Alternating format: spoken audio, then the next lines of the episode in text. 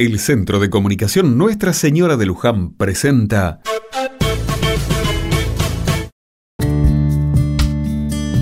Otra mirada.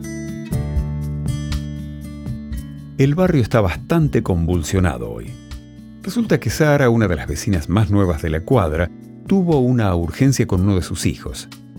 La criatura volaba de fiebre y no había forma de hacérsela bajar.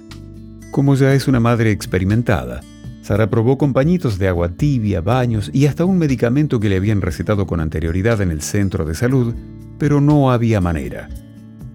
Fue entonces cuando sola y con sus hijos decidió pedirnos ayuda.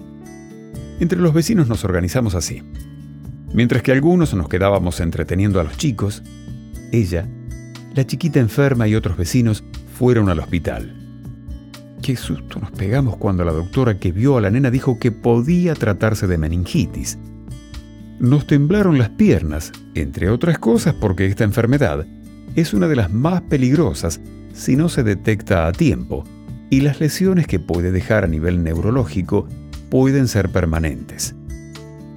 Afortunadamente y después de varios análisis, el diagnóstico fue otro. La doctora nos estuvo hablando de la importancia de las vacunas para erradicar la meningitis y nos contó que la población más vulnerable abarca principalmente a los niños de hasta un año.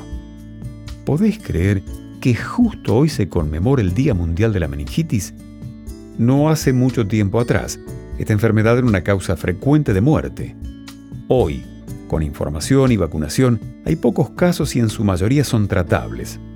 Es simple, cuidar de la salud nuestra y la de los más chicos en este caso, hace la diferencia.